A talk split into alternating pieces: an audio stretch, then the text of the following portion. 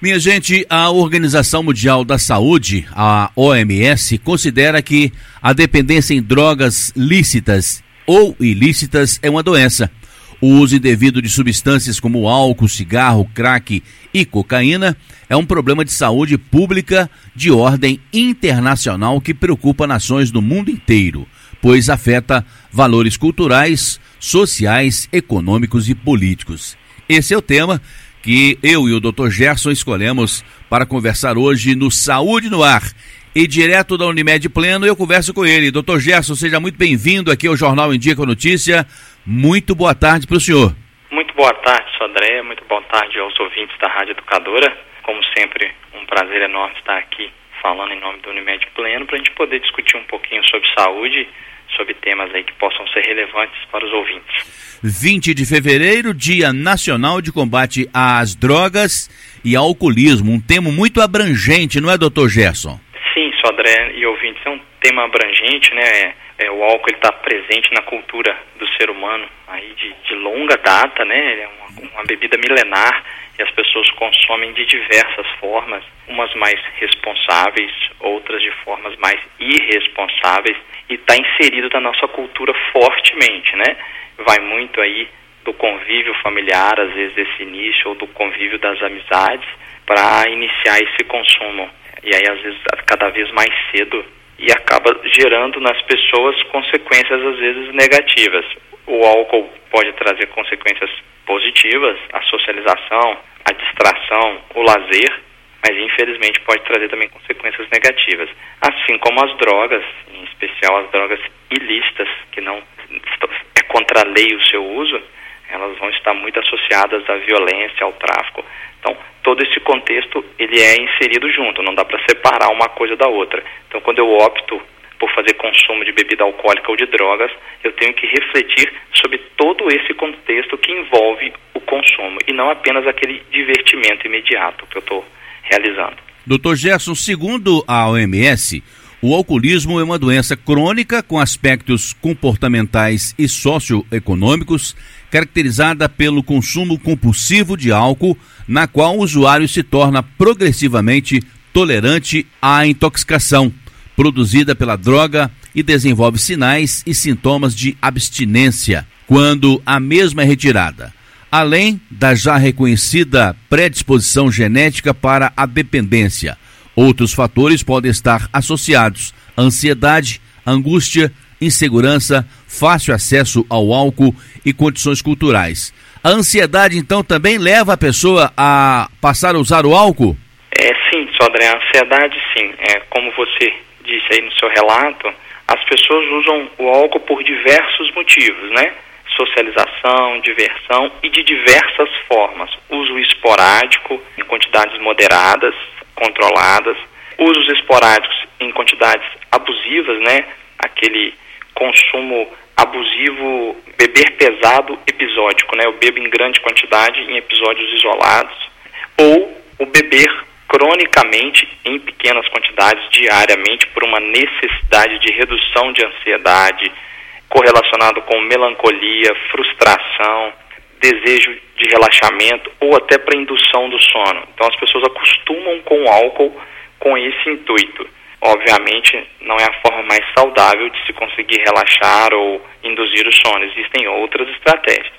E existe o consumo em grande quantidade e diário, né? O etilismo crônico e pesado em grande quantidade, em que a pessoa tem uma dependência química enorme do álcool, né? Os cérebros, os receptores neurológicos para o álcool ficam ávidos pelo álcool. Eles acostumaram com a presença diária do álcool em grande quantidade ou às vezes até em pequena quantidade. E a pessoa pode ir aumentando isso gradualmente em função dessa dependência química. Além, é claro, da dependência psicológica, dependência psíquica, em que eu associo o álcool psicologicamente ao relaxamento, ao, ao momento de lazer, ou à indução do meu sono, enfim, ou às vezes até à disposição para trabalhar. Né? Algumas pessoas é, acostumam com o álcool para o trabalho. É, a ingestão em grande quantidade ela vai aumentando a dependência e quando a pessoa deixa de consumir o álcool, ela tem a síndrome da abstinência. Então ela tem sensação desagradável, porque o, os receptores cerebrais, o sistema neurológico estão ávidos pelo álcool. Então gera tremor, gera ansiedade, gera sudorese, palpitação, às vezes vômito, em alguns casos mais drásticos até a convulsão. Então às vezes até a retirada do álcool num etilista aí pesado, né, de grande quantidade, tem que ser às vezes gradual, associada à medicação para uma retirada correta. A gente sabe que isso é um problema de saúde pública, isso gera um enorme prejuízo para a saúde das pessoas que dependem do álcool, assim como das drogas, mas também está inserido na nossa socialização o consumo em menor quantidade ou o uso abusivo, esporádico, associado à violência, a traumas, acidentes de trânsito, que a gente não pode deixar de pensar sobre isso. Isso não é um dado irrelevante, é um dado importante. Doutor Gerson, Há relatos por aqui na cidade de Ubá de que nos intervalos, alguns funcionários, alguns colaboradores, eles usam esses intervalos para fazer o uso de algum tipo de droga. Outros, no final da tarde, ficam contando os minutos para deixar o serviço para chegar, para tomar alguma coisa, para ingerir alguma coisa. Esse ou essa podem ser dependentes, não é, doutor Gerson? Pode sim, André. É, eu não posso viver a vida de forma mecânica. Eu simplesmente trabalho para ter o meu retorno financeiro e aí eu saio do trabalho e vou ter aquelas pílulas de lazer, que é o, um consumo de álcool é, ou o consumo da droga. Ou às vezes eu já estou até além disso. Eu necessito de fazer uso durante o meu trabalho, durante a minha atividade laborativa que me dá sustento e que depois me daria condições de ter uma vida digna, eu já estou me prejudicando fortemente porque está afetando diretamente o meu trabalho. Eu preciso interrompê-lo para usar a droga. A vida é muito além disso, né, Sodré? É muito mais do que esse ciclo de máquina de trabalhar, consumir uma bebida alcoólica para poder descansar, para trabalhar de novo. Existem muitas outras nuances da vida do ser humano que podem ser usufruídas e trazerem muito mais satisfação, alegria, qualidade de vida, elevação da espiritualidade. Dentre essas coisas que a gente pode é, diminuir o consumo de droga, a dependência de droga e a dependência de álcool, está o esporte, o exercício físico, que vai me trazer satisfação e bem-estar, o convívio familiar, o ensinar aos filhos o aprendizado da vida, o aprendizado das boas coisas da vida, dos desafios da vida, conviver com a família de forma mais harmoniosa, mais carinhosa, as amizades não serem apenas correlacionadas ao álcool. Né? Existe um culto ao álcool enorme no Brasil. Algumas famílias cultuam o álcool. Toda reunião familiar de diversão está envolvida em álcool, está embebida em álcool. Eu preciso do álcool para me satisfazer durante uma festa, durante uma reunião, senão eu não fico alegre, senão não foi completa a festa. E a vida vai muito além disso. Você tem muitas formas de se divertir, de conversar, de ter lazer, independente do álcool. A pessoa pode cultivar sua espiritualidade, a sua fé, a sua religião, ou mesmo sem fé ou religião, a espiritualidade diante daquilo que faz ela se sentir elevada e fazer parte de algo maior. A gente pode aumentar o nosso conhecimento com estudos, com formação acadêmica. A gente pode pensar em novas estratégias de trabalho, de melhoria de trabalho, seja para a empresa que eu estou, para eu subir dentro dessa empresa, seja um outro trabalho que porventura vai me atender melhor, para sair desse ciclo, Sodré, em que eu só descanso no momento da minha cervejinha ou da minha bebida alcoólica ao final do dia, um destilado também, que eu consumo é até maior do que a cerveja em geral. Então, vai muito além disso. As pessoas podem buscar outras alternativas para se divertir, senão a, a vida fica só atividade laboral, labor significa sofrimento, né, só Isso, é verdade. E aí a gente associa o trabalho apenas a sofrimento e não ao nosso sustento e à diversão e ao prazer do trabalho, né? O filósofo Confúcio falava, né? Ame seu trabalho e não terás que trabalhar nem um dia da sua vida, né? Isso é utópico, mas é possível a gente melhorar a nossa relação com o trabalho e a nossa relação com o lazer. Senão eu só trabalho e meu lazer fica aquele lazer é bem específico e pontual correlacionado ao álcool ou à droga. É por isso que eu chego aqui bem cedinho, vou embora bem tarde sou sempre feliz no que eu faço aqui, interagindo com o senhor, interagindo com os ouvintes, interagindo com outros entrevistados também. Eu estou conversando direto da Unimed Pleno com o Dr. Gerson Matede, médico de família, que nesse sábado, dia 20, é o Dia Nacional de Combate às Drogas, o álcool e as outras drogas ilícitas. Ô, Dr. Gerson, por que que geralmente as drogas desperta no sujeito a, aquela veia violenta? Pode ser nele ou pode ser nela. Por que essa relação, doutor? Veja bem, só André, só o álcool, que é uma droga lícita, é responsável por 3 milhões de mortes por ano no mundo. 3 milhões de pessoas morrem pelo uso de álcool. O coronavírus ainda não atingiu 3 milhões. É verdade. Né? Diante de toda essa epidemia que nós estamos, o coronavírus ainda não atingiu isso. O, e com as drogas, esse valor aumenta ainda mais. Por quê? Há uma sensação de um bem-estar excessivo, de uma coragem excessiva, além de, como a gente falou no último programa, André, o nosso superego, a nossa trava, o nosso bloqueio que nos faz comportar de forma socialmente aceita, de forma racional, ele dilui no álcool ou no uso da droga. Então, eu começo a perder a noção de certo e errado, eu começo a perder a noção de respeito pelo espaço do outro, eu começo a me sentir indestrutível e aí eu arrumo mais confusão em palavras habitualmente usadas. Então eu, eu dirijo sobre efeito de uma substância que tira o meu reflexo, a minha concentração. Os acidentes de trânsito estão fortemente correlacionados ao uso de droga e álcool, em especial álcool. Eu aumento conflitos, eu busco mais violência, eu fico mais intolerante, coisas que estão correlacionadas à perda da racionalidade, à perda da inteligência.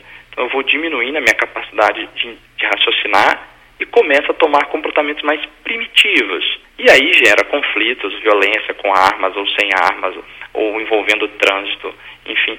Sem contar que o uso de drogas ilícitas está envolvido no tráfico. Né? E o tráfico a gente sabe que é altamente controlado através da violência. O próprio cigarro, né, que o consumo de cigarro ilegal é enorme no Brasil. Tem ano que atinge quase 50%.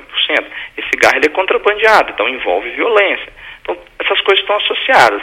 No nosso dia a dia, tem muito a ver com a violência doméstica.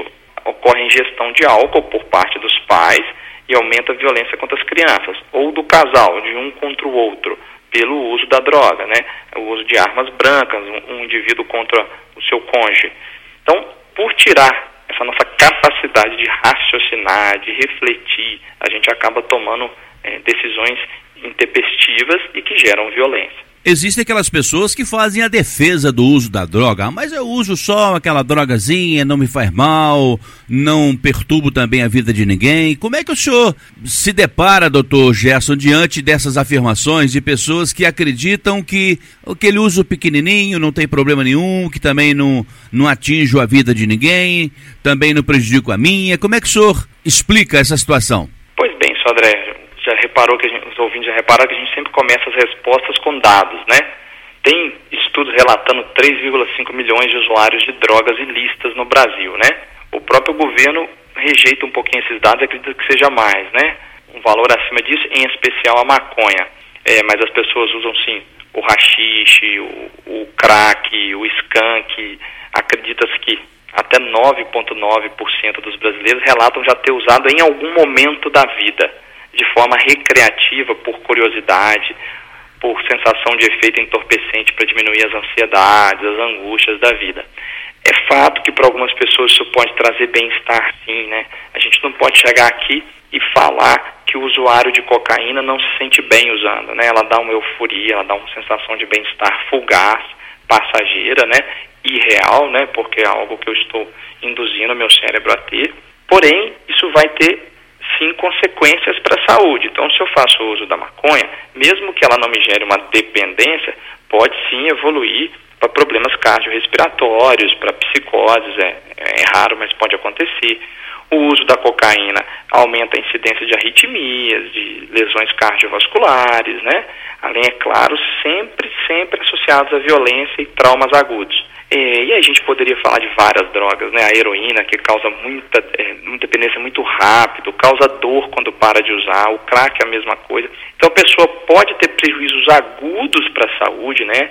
O próprio álcool está associado a mais de 200 doenças diferentes. É, e várias drogas estão associadas a várias doenças, seja do fígado, seja do intestino, seja do cérebro, aumento da incidência de Alzheimer, aumento da incidência de demências, é, de AVCs, infartos. Então as pessoas estão se sujeitando a um risco maior diante da vida. Isso sem falar que o álcool desidrata, não é, doutor Gerson? Desidrata, o álcool inibe o ADH, né, o hormônio antidiurético. Então, eu aumento a minha diurese, aumento a minha a produção de urina, eu vou desidratando. Isso vai sobrecarregar o organismo, tanto que as pessoas sabem que no dia seguinte se sentem com sede, desidratadas. A, a ressaca vem muito disso, além da formação de um metabólito do álcool, né, o acetaldeído, que, que gera uma sensação muito desagradável de náusea, de, de cefaleia. Enfim, todas as, as drogas, sejam listas ou ilícitas, vão gerar prejuízo para a saúde. Então a gente tem que dialogar de forma muito racional sobre o assunto. Ah, sim, causa bem-estar imediato, mas qual o custo-benefício desse bem-estar? O que, que eu estou sustentando com esse bem-estar? Se a droga é ilícita, eu estou sustentando uma, toda uma rede para fornecimento dessa droga. E essa rede gera violência. Eu estou sustentando no meu organismo uma dependência. Isso vai gerando cada vez mais gastos financeiros. E eu causo prejuízo para minha família, para as pessoas que estão ao meu redor. Então, é uma série de fatores que devem ser levados em conta. Eu diminuo a minha possibilidade de condição financeira. Isso dá prejuízo para a família. Aumenta a, vi a violência contra os meus familiares. Então as pessoas têm que refletir sobre isso de forma geral, não só o dano agudo do álcool, ou não só o dano para o corpo, que ele é real, ele ocorre o dano para a saúde, mas sim também o dano comportamental, a consequência do que eu estou, daquele ato meu que eu estou realizando. Doutor Gerson, é possível afirmar que o, o cidadão ele começa com o uso mais discreto, de uma droga que ele entende que é uma droga mais leve, que possa usar assim de forma mais social. É possível afirmar que depois aquilo vai tendo uma progressão, ele vai passando da maconha para a cocaína, para o crack e aí a coisa vai evoluindo? É possível afirmar isso? Sodré, é sim, é um raciocínio que a gente pode ter lógico, né? São várias coisas que nos induzem aí aumentando gradualmente a nossa, as nossas experimentações. Então vai passando a curiosidade da idade, a gente vai experimentando novas coisas da vida, novos alimentos, novas relações amorosas, e aí eu começo a, a experimentar a bebida alcoólica. A bebida alcoólica pode ser uma porta aberta ou as amizades, seja para uma aceitação diante dos amigos, ou seja pela desinibição do álcool também. Eu começo a experimentar outras substâncias. Ah, o álcool me deu uma sensação agradável, é um, um entorpecente, eu me sinto bem com ele. Agora eu vou tentar uma coisa nova. Costuma começar gradualmente sim, com a maconha como uma porta de entrada para as drogas ilícitas e a partir daí ir subindo isso de acordo com a, os acessos, as oportunidades que são apresentadas, a pessoa vai aumentando ou a curiosidade ou mesmo o desejo, desejo de uma nova sensação física e vai subindo a potência das drogas e a gravidade das drogas e as consequências que elas causam. Nós estamos falando aqui, doutor Gerson, para um público misto, mas esse nosso público, por ser misto, nem todos sabem o que é uma droga lícita, o que é uma droga ilícita. Eu peço para o senhor fazer, por favor, um parâmetro entre as duas. Pois bem, Sandré, droga é toda substância que a gente trabalha quimicamente, né? Não necessariamente é uma substância natural que eu vou fazer uso dela. E são substâncias que causam reações no organismo, certo? Então, as drogas lícitas são todas medicações que a gente usa. Quando eu estou fazendo uso da dipirona, do paracetamol ou de um remédio para depressão, para ansiedade ou, ou antibiótico, são drogas lícitas. Quase então, tudo que eu busco na farmácia é uma droga. É uma droga, exatamente. Drogaria. Farmácia drogaria. ou drogaria. É um local em que eu trago ali substâncias que foram criadas, que não existiam, que foram processadas para algum tipo de situação, para retirar a dor, para combater a infecção, enfim. Essas são as drogas listas. O cigarro e o álcool também são drogas, também geram sensação no organismo e são listas, são liberadas diante da lei. A lei permite o uso. E as drogas ilícitas são as ilegais, aquelas que o uso não é permitido. Então elas só vão ser adquiridas através de formas ilegais certo? Que aí vão ser a maconha, a cocaína, a heroína.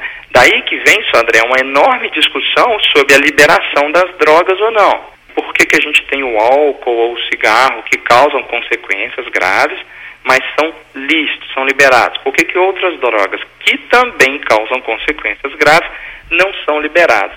Com a intenção de discutir sobre o assunto de forma amadurecida o custo-benefício de se liberar. Nós vamos liberar as drogas, colocar imposto sobre elas e usar o dinheiro desse imposto para tratar as pessoas que querem parar ou que querem diminuir o consumo. É, e aí eu vou diminuir o tráfico, né? Isso pode ocorrer, isso pode não ocorrer, isso é uma discussão multidisciplinar, né? Tem que ser ouvido todos os atores envolvidos nesse processo, né? As pessoas que combatem o tráfico, né? É, a inteligência da polícia, os agentes públicos que estão envolvidos, os agentes de saúde envolvidos, né? O CRAS, que faz aí todo o acompanhamento das pessoas que têm dependência, para que a gente discuta o custo-benefício de avaliar essa liberação ou não das drogas. Será que a sociedade brasileira está madura o suficiente para essa discussão, doutor?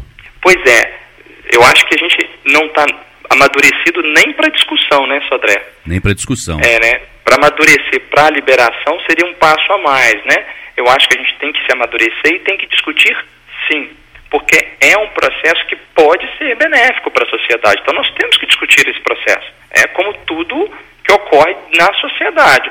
A gente vai, é, a partir de agora, colocar o cinto de segurança como obrigatório? Poxa, mas causa desconforto. Pois bem, mas nós vamos colocar o cinto de segurança para aumentar a segurança das pessoas, reduzir mortalidade, reduzir os gastos públicos em saúde, e aí nós vamos investir esses gastos em outras coisas, em qualidade de vida. Então a gente discutir de forma amadurecida situações que são carregadas de tabu.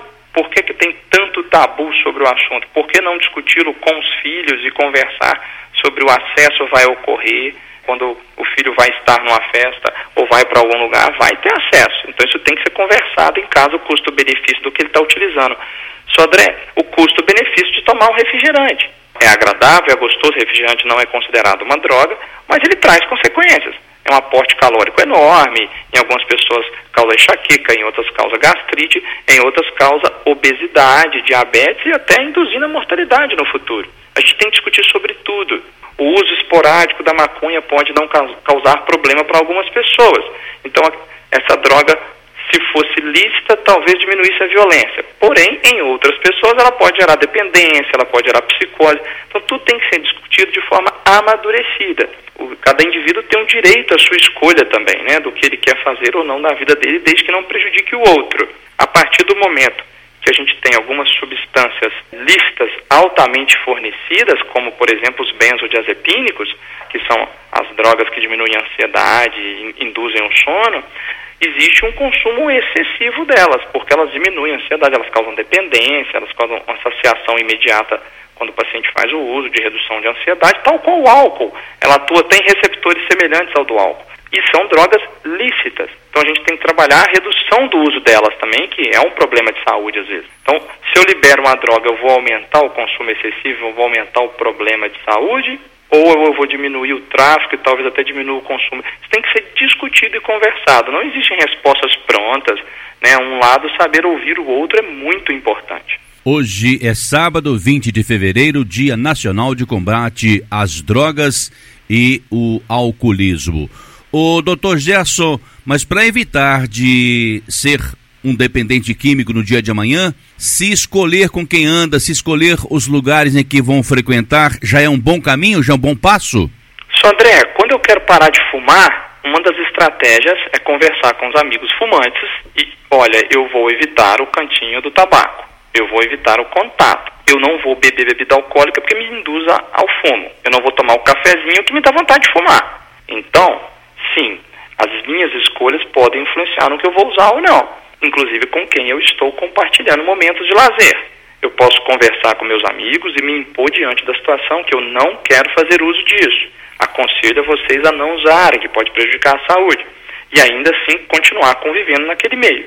Ou, se aquele meio exerce uma pressão sobre mim, como nós falamos na gravidez, na adolescência, não ceder às pressões dos amigos ou do momento. É porque a sociedade ela desperta uma pressão em cima do indivíduo também, né? Desperta em vários sentidos, né? Espera-se comportamentos sociais é, de várias formas. Então, se eu estou no meio de pessoas que fazem uso de drogas, pode haver uma pressão para que eu use. Ou no meio da bebida alcoólica. Ah, mas por que você não vai beber? Ah, mas por que você não vai experimentar o cigarro? Ah, você é muito certinho, você é muito isso. Da mesma forma, Sodré, que a sociedade pressiona as pessoas a casarem, certo? Aquele casal que está tendo seu relacionamento e quer continuar com aquele namoro e não, e não quer casar. As pessoas pressionam. Né? E não deveriam pressionar, isso é problema do casal. As pessoas pressionam aqueles que já casaram a ter filhos. Não, tem que ter filho. Todo mundo tem que saber como que é ter filho. É o único amor verdadeiro. Pessoalmente eu não concordo com isso, né, Sodré? Cada um tem a sua forma de amar. Inclusive a forma que eu amo os meus filhos é diferente da forma que eu amo a minha companheira ou os meus pais. Então ninguém tem que ser obrigado a fazer algo por pressões sociais. É claro que existem leis e regras que a gente tem que cumprir, né? A gente não é pode verdade. adquirir a propriedade do outro de forma ilícita. Mas esse tipo de pressão social as pessoas não têm que ceder. Por que, que eu tenho que casar? Porque estão é esperado da família e das pessoas ao meu redor, ou por que, que eu tenho que ter um filho que é uma responsabilidade para mim, para o resto da vida, e não para as pessoas que estão pressionando.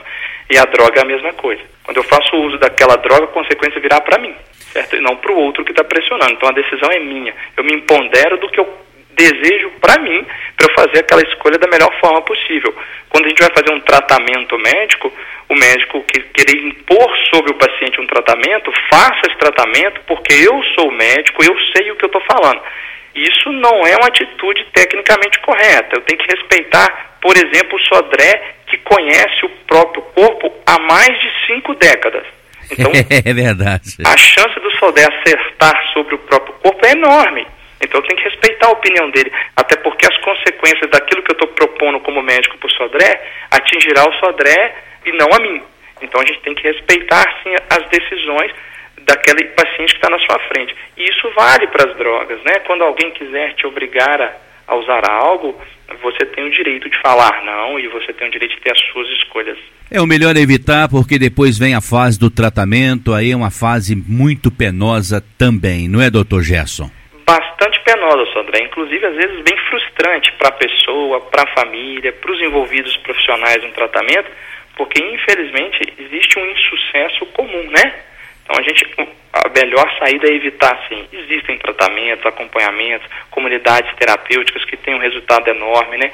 Cuidando aí de atividades de lazer, produtivas, da espiritualidade, tudo isso dá muito mais resultado do que só a abordagem isolada da pessoa por um profissional isoladamente ou só a pessoa sozinha. É difícil sair sim, é um universo difícil de sair dele. É possível, igual é possível parar de fumar, é possível é, mudar hábitos de sedentarismo, mudar hábitos alimentares, desde que a gente vá trazendo para a nossa rotina coisas saudáveis, né, Sodré? A gente não pode trabalhar mudanças de saúde apenas pela motivação. A motivação pode acabar. Eu não posso comer bem só pela minha motivação. Eu tenho que tornar aquilo um hábito. Se vira um hábito, eu como bem sempre, fica mais fácil.